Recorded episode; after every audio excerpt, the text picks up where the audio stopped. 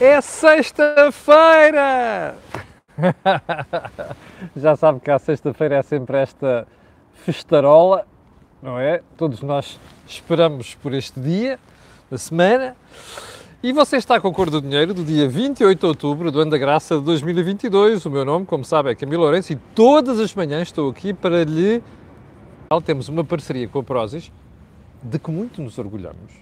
Eles não pedem para dizer isto, ok? Um, o que significa que você, quando for ao site fazer compras, ali na saída, escrever Camilo no cupom promocional, sai logo de lá com desconto 10%. Bom, agora sim, podemos ir ao programa de hoje, porque você nem faz ideia da extensão de matérias que nós temos hoje. Isto demoríamos aqui 40 minutos para fazer o programa. Bom, deixa-me só acertar aqui a câmera, isto está um bocado torto hoje, ainda não percebi porquê. Bem, agora sim, vamos começar, como sempre, pelo período de ordem do dia. Eu já chutei certas matérias, inclusive para a semana, não consigo tratar de tudo. E vamos começar pelo governo italiano. Eu não sei se você se recorda, mas aqui há umas semanas, aquilo era todo insultos, nomes, vai acontecer isto, vai acontecer aquilo. Eu, eu estava a olhar para o governo italiano antes de ontem e fiquei abismado. Aquilo tem tudo menos radicalismo. Tem uma preocupação do espetáculo à Europa. Bom, também lhe vou dizer uma coisa: se, for, se aquela senhora começar a dizer o contrário de um dia para o outro, também chegarei aqui com a mesma humildade com que estou a dizer isto. Mas repare, na economia já prometeu respeitar ali uh, uh, os ditames da União Europeia. Aliás, a grande preocupação da senhora Meloni foi fazer um governo que não fosse um governo de, de Irmionazo, extremista. Epá, vamos buscar o António Tajani. Sabe quem é o António Tajani? Foi só Presidente do Parlamento Europeu, para o Governo. Epá, é difícil. Eu acho que aquela malta que andou a fazer previsões inacreditáveis nas últimas semanas devia agora chegar aqui humildemente e dizer assim epá, desculpem, a gente enganou-se. Epá, se tanta coisa mudar, víamos cá com um braço ao pescoço, assumir a responsabilidade. Bom, segundo ponto. Mais um caso de, com autarquias, não é? Olha, hum, eu estava a ver se dizia isto de forma que não, que não, não, não queria chatices. Repare, hoje é história sobre Oeiras. Nós conhecemos a Câmara de Lisboa e no Tempos de Medina, investigado pelo, pelo Ministério Público. Agora é a história de Monte Alegre. Monte Alegre é uma coisa que Ilmionazo, aquela história cheirava mal há não sei quanto tempo. Devo-me, de, de, deixe-me ser honesto. Eu, inclusive, cheguei a passar dados a outros jornalistas que fazem investigação, nomeadamente a televisão, sobre este assunto há anos. Ok? Agora está na ordem do dia. A única pergunta que tenho para fazer é isto. Epá, isto é uma doença que não acaba. Eu sei que não são culpados até trânsito em julgado de uma sentença, como costuma dizer em termos uh, jurídicos, mas isto é todos os dias histórias de dinheiros mal. Uh, que eu ia dizer gasto, nem é mal gasto, é muito mais grave do que isso. No caso da Câmara de Montalegre, parece que estão em causa 20 milhões de euros.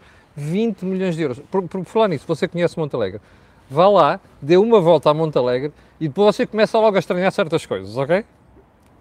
Não estou a brincar. Faça este exercício. Bom, Ponto seguinte. Um, a subida das rendas em Lisboa e Porto. Era uma matéria que eu queria tratar hoje. O Jornal Gosto trouxe isto também ontem, a dizer que as rendas em Lisboa e Porto subiram nos últimos três meses 10%. Eu queria tratar disto hoje. Vou deixar para a semana. Mas só lhe vou dizer isto. Você está mesmo surpreendido por as rendas estarem a subir estes valores? Este governo é o maior amigo da especulação. Não percebeu? Aliás, todo socialista é o melhor amigo da especulação. Socialista e comunista e bloquista e toda a coisa terminada em ista. É tudo amigo da especulação. Faça esse exercício. Se não perceber, eu prometo que para a semana explico isto. Ponto seguinte. Hum, lucros extraordinários.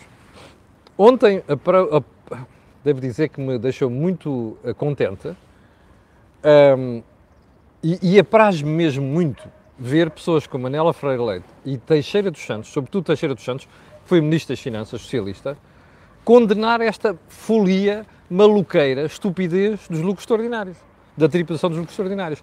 Aliás, este governo é especialista em ir além de Bruxelas. O, o governo de Passos Coelho dizia que iremos além da Troika. Este governo vai além de Bruxelas, já foi além de Bruxelas em muita coisa. Olha, nunca cumpriu o investimento que prometeu. Agora, com as regras de déficit suspensos, quer chegar a um superávit Uh, diz uma coisa em Lisboa, diz outra em Bruxelas, e faz o que Bruxelas manda fazer. Está a ver? E agora? temos os lucros extraordinários. Eu não sei se você já reparou, mas Bruxelas, naquela, naquele ditame que avançou para os países, falava só de, de lucros extraordinários das energéticas. Nunca lá incluiu a grande distribuição. Portanto, lá está mais uma área em que o Dr. Costa vai além de Bruxelas. É claro que ele vai chegar a Bruxelas daqui a uns dias. Não, ele até já disse a Bruxelas. Posso-lhe avançar isto.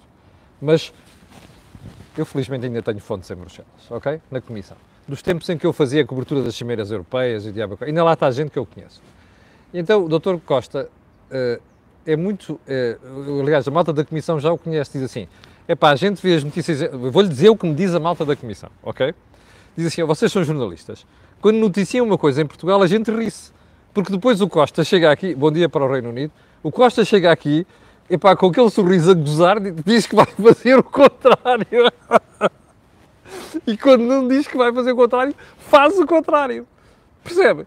Isto é, isto é como Costa é conhecido nos corredores da Comissão em Bruxelas. Portanto, quer-se rir? Não é motivo para rir. Eu estou aqui a rir, mas isto é uma tristeza. Percebe?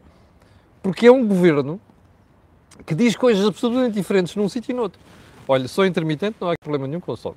Bom, hum, e já agora deixe-me lá confirmar. Olha, aqui dá tudo ok com o som. Portanto, sinto muito. Olha, não tem nada a ver com. com, com não tem nada a ver aqui connosco.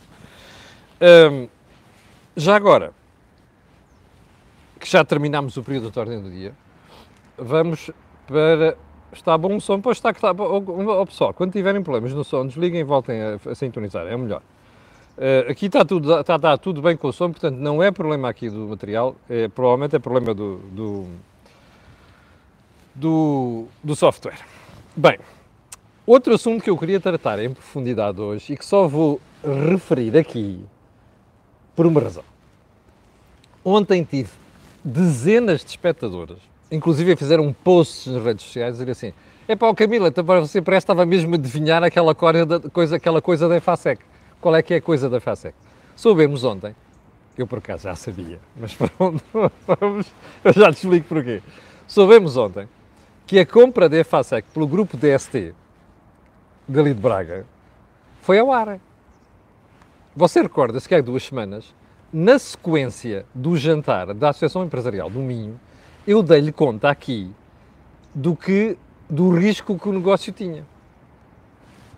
Nomeadamente por causa de, do chumbo de Bruxelas. Bem, já sabemos que o negócio não se vai fazer, pelo menos não se vai fazer nestes tempos. Na altura, eu disse-lhe aqui que na conversa que tive com o José Teixeira, da DST, ele disse, aquilo também já disse a outros jornais, que é, se houver problemas com Bruxelas, eu não faço um negócio. Bom, como você viu, o negócio foi ao ar. E agora a pergunta que fica é esta. Aliás, são várias perguntas. Quem é o pai disto? Pedro Cisa Vieira mais António Costa. Porquê é que nacionalizaram? Quem é o pai disto? Da nacionalização porque é que nacionalizaram a EFASEC? Para proteger os credores da EFASEC, entre os quais está muita gente do lobby socialista. Ok? Quanto é que isto vai custar ao contribuinte? Algumas centenas de milhões de euros. Não só pelo dinheiro já lá metido, pelas garantias. E agora diga-me uma coisa. O que é que merece um governo que faz uma coisa destas? Explique-me lá. É que Bruxelas não acha piada à forma como cozinharam aquilo porque diz que configura ajudas de Estado. É pá, podem ir para a frente se quiserem. Vão ter problemas com o Tribunal de Justiça depois, da União Europeia. Mais, tem um azar que neste caso a DST não quer fazer negócio. Desta maneira. Olhe, pergunta final. Está surpreendido? Não está, pois não. É que isto é socialismo. Percebe? Isto é negócios muito pouco claros. Decisões com uma. Il percebe? Uh, isto é socialismo. Quantos. Repara uma coisa: o senhor Primeiro-Ministro mantém como secretário de Estado adjunto uma pessoa que a Justiça decide investigar por causa de um pavilhão em, em caminha. Desculpe lá. Isto é de uma falta de clareza, como eu costumo dizer, il e não vou dizer mais que é para não ter chatices aqui. Percebe? Esse é que é o problema. E, portanto, é bom que a malta não se esqueça disto. Bom, Hum, percebeu ou não? Então vamos lá ao resto da programação de hoje. Agora, deixa-me só chegar aqui para trás. Hum,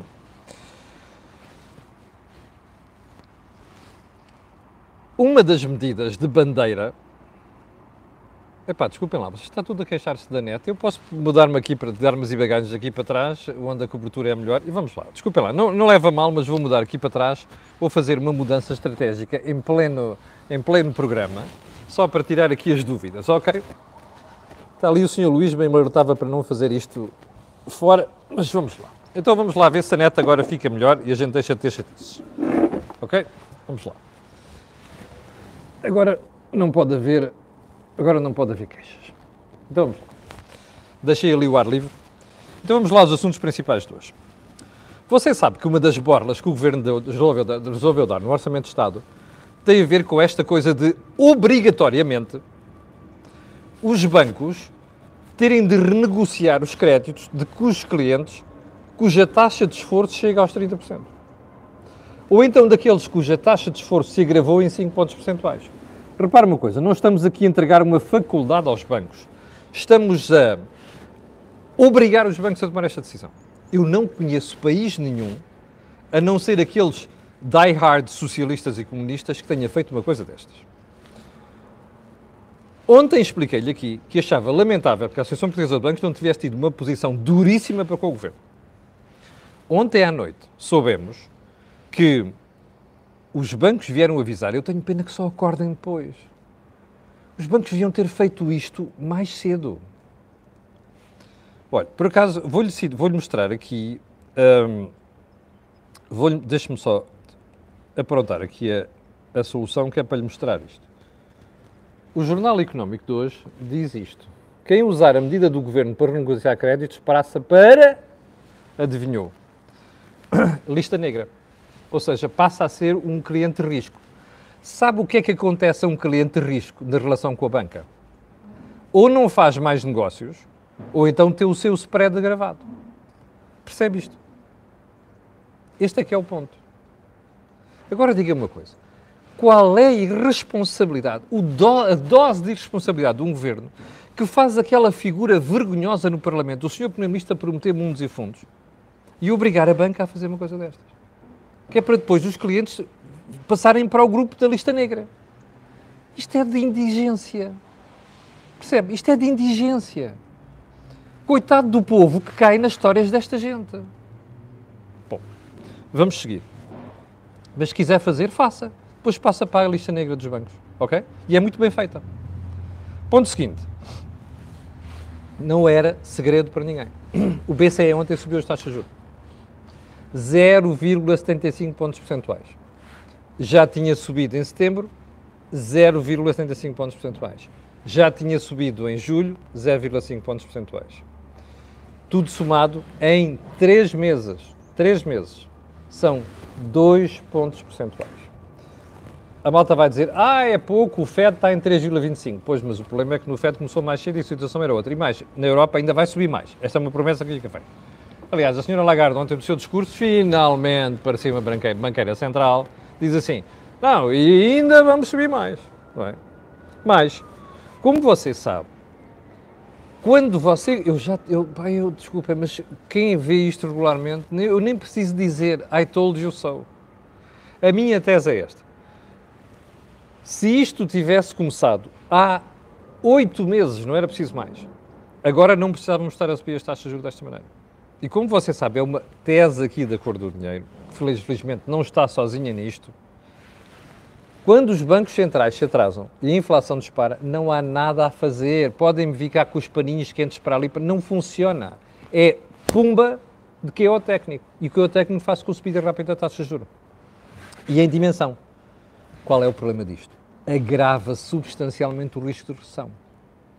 Ontem a senhora Lagarde, no seu discurso, falou em sim senhor, admitimos que isto pode, pode encaminhar-se uma recessão. Admitimos? Não. A Europa vai entrar em recessão. Pergunta, isto é chato? É. Pergunta, é mais chato do que ter inflação elevada? Não. O grande problema da economia E o grande problema das sociedades hoje em dia é este. Quando existe um problema com inflação a este nível, não há nada a fazer. Os bancos centrais têm de subir taxas rápido e forte. Porquê? Porque o ter inflação de 10% tem um efeito pior na economia e na sociedade, sobretudo nos mais pobres, do que tem subir as taxas de juros de forma violenta. Percebe? Ou seja, isto tem um problema que o Banco Central finalmente percebeu que não podia evitar. E por isso é que esta promessa, vamos subir mais e não há nada a fazer. Bom, qual é o problema? Os governos dos países membros do euro passaram-se. Porquê? Porque estão preocupadíssimos. E o que é que os governos fizeram? Ah, isto não pode ser, é um erro, a subida pronunciada, vai dar uma redução, não sei quantos. Olha, aqui em Lisboa então foi o cúmulo. António Costa uh, tem um problema, que é, já percebeu que as coisas vão correr mal. Então anda a dizer há vários dias que não acha que as taxas justas sejam a forma mais rápida de combater a inflação ou a melhor forma de combater a inflação. Aliás, ele até diz, diz mais, diz que tem efeito contraditório. Marcelo também resolveu atirar-se ao assunto. Ontem dizia uma coisa inacreditável, à saída ali de um evento, não sei das quantas, dizia assim, ah, olha, até o Dr. Vitor Constâncio diz que o BCE devia ter começado a subir taxas mais cedo e que agora não devia subir tanto, porque isto uh, pode criar uma redução na Europa. Mas espera aí, Vitor Constâncio dizia há, há, meses que a inflação é transitória. E dizia que o BCE não devia subir as taxas de juros, mas conversa é esta? Isto é conversa de indigente. Está a ver? Isto é indigência. O senhor não percebe nada daquilo, mas tem que ter assessores. Você dirá, epá, mas espera aí, se o Marcelo diz aquilo, é, diz aquilo porquê? Ele tem assessores que sabem daquilo. Sabe qual é o problema? É que Marcelo está à rasca, tal como o Primeiro-Ministro. O Primeiro-Ministro António Costa e o Sr. Doutor, Marcelo Belo Souza, Presidente da República, já sabem que isto vai correr mal em 2023. Qual é o problema?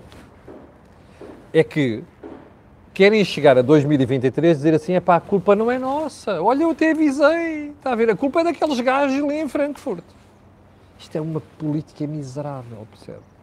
Isto é desrespeitar a independência do Banco Central Europeu. E pior do que isto, é que Marcelo ainda está mais preocupado que António Costa. Sabe porquê? Porque Marcelo sabe que isto pode correr tão mal que o governo pode vir a precisar do apoio do PSD para um programa, mini programa de ajustamento.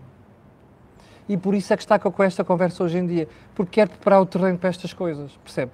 Isto é deplorável. O mesmo Marcelo, que andou sete anos ao colo com o governo, a aturar disparates do Dr. António Costa e do governo, e que agora já se prepara para inventar uma narrativa para dizer porque é que Portugal pode ir ao charco se as coisas correrem mal. Mais uma coisa, já percebeu porque é que António Costa quer mesmo pôr o déficit, quer acabar com o déficit e criar um superávit orçamental? Quer fugir do, do, risco dos mercados, já percebeu que isto pode correr mal e já percebeu que vai haver uma recessão em 2023, percebe? Esta gente não se recomenda. Em vez de assumir, serem os homenzinhos na política e assumirem as responsabilidades, começam já à procura de um alibi para safarem o rabinho em 2023. E não é o Primeiro-Ministro, é o Primeiro-Ministro e o Presidente da República. Isto é ao nível do charco, percebe? Bom, sigamos. Essa disso citar Vitor Constâncio, para mim, então, é do mais deprimente que há. Mas, enfim. Uh, só mais uma coisa. António Costa e Marcelo Belo Souza, que não esqueçam de uma coisa. É que o BCE não trabalha para Portugal. O BCE trabalha para 20 países. A política monetária é da zona euro, não é para Portugal.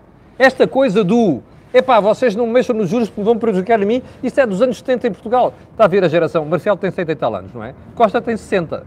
Portanto, isto é gente de geração de 60, perdida geração de 60 e geração de 50. Esta gente foi moldada no socialismo e não percebe o que está a dizer, o que anda a fazer. Bom, mas já agora o BCE não se ficou. Porque quando tem a dizer assim, o quê? Estão-nos a criticar. Não, mas a culpa é dos governos. Sabe porquê? Porque os governos é que estão a fazer tudo para perpetuar o aumento de preços. E agora diz assim, epá, isto é uma sacudida de água do capote do BCE? É, porque o BCE atrasou-se. Mas espera aí, o BCE tem razão no que se passa nos últimos meses. Se você for ver, e já falámos disso aqui várias vezes, há tanto pacote a ser criado para ajudar a economia a todos. Repare, não é os mais desfavorecidos, é todos. Isto é inflacionista, ponto. Não vale a pena inventar nestas matérias, está a ver? Portanto, o problema aqui é isto. O BCE, neste aspecto, tem razão, embora se tenha atrasado. Mas honra seja feita, agora assumiu que vai ter que pôr a inflação nos 2% o mais depressa possível. Pergunta: vai conseguir pôr isto em 2023? Não. Portanto, dá jeito ao governo e António Costa ter a inflação acima dos salários e das pensões ainda em 2023. Sabe porquê?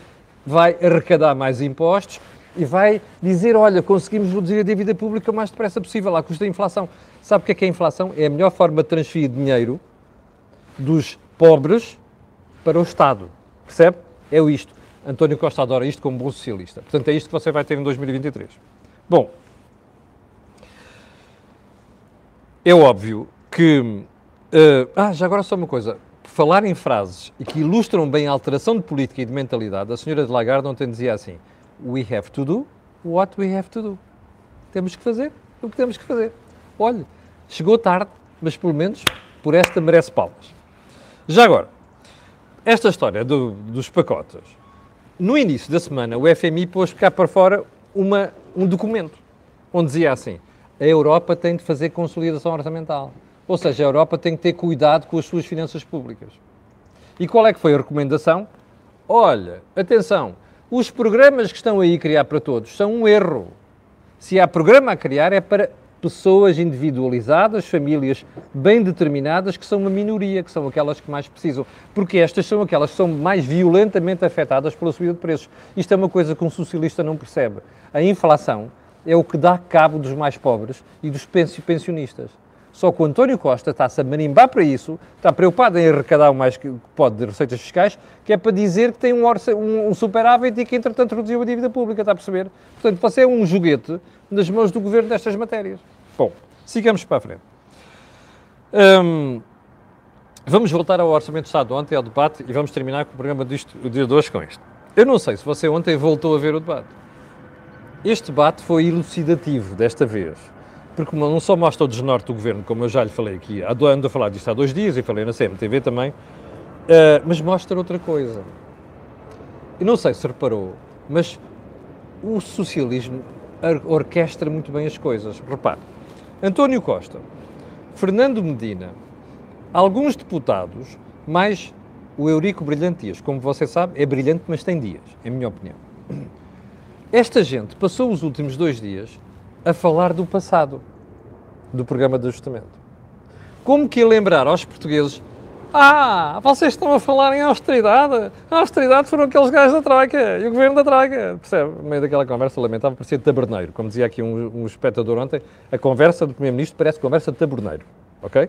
A forma como se dirigiu aos partidos, a alguns partidos, as pessoas, a linguagem que utilizou, a agressividade que utilizou e os termos que utilizou. Já percebeu porque é que António Costa, o Fernando Medina e o Eurico Brilhante Dias estão a precisar nos últimos dias de voltar ao passado? É isso mesmo. É que não tem nada para mostrar para a frente. A não ser. É porque, repare, o governo chegou ao orçamento com uma pobreza franciscana. Olha, é o acordo com a Constituição Social. Já percebeu porque é que precisavam tanto do acordo com a Constituição Social? Que é para chegar lá e fazer o brilharete. Mas o governo não tinha mais nada para mostrar. Percebe? Pouco mais para mostrar a não ser os 3.200 milhões de euros que estão lá já cativados, porque vai dar jeito que a coisa vai derrapar em 2023, está a perceber? Está a perceber? Portanto, a ideia aqui é reavivar na cabeça dos portugueses a austeridade da Troika. Mas que pobreza! As pessoas vivem para o futuro, não é do passado. Percebe? O português que vai ao supermercado, que vai à bomba de combustível, já percebeu que está a ver com a austeridade e que esta austeridade tem o nome António Costa. É quem está ao leme do país não vale a pena virem fazer estas figuras. E não é apenas que depois aqui na Cor do Dinheiro, noutros sítios, há analistas a, a, a, a, desmentirem estas coisas. Percebe? É porque o português comum sente isto no bolso. E contra isto, António Costa não pode fazer nada. É por isso que ele está preocupado. Olha, chama-se isto miúfa, que é para não chamar um termo pior, para não me suspenderem das redes sociais. Chama-se isto miúfa. António Costa está cheio de medo do que vem em 2023 apesar daquele sorriso de otimista militante irritante. Chegamos ao final do programa de hoje, já sei que ouvi uns problemas de som, mas olha, sou alheio a isso. Um, quero pedir às 6.100 pessoas, estão, mais de 6.100 pessoas estão em direto, aquilo que peço sempre, que é colocarem um gosto e fazerem partilha nas redes sociais. Já sabe porquê, não sabe? Aquilo que houve aqui, não houve em mais sítio nenhum. Já agora, como os diretos passaram para o YouTube, não se esqueçam de espalhar a ideia de que, olha, vão lá subscrever e carregar na campainha que é para serem avisados quando nós estamos em direto. Fique bem, tenham um grande fim de semana. Eu voltarei na segunda-feira às 8 da manhã com alguns assuntos dessa semana para lhe atazanar o juízo. Obrigado, com licença. E divirta-se no fim de semana.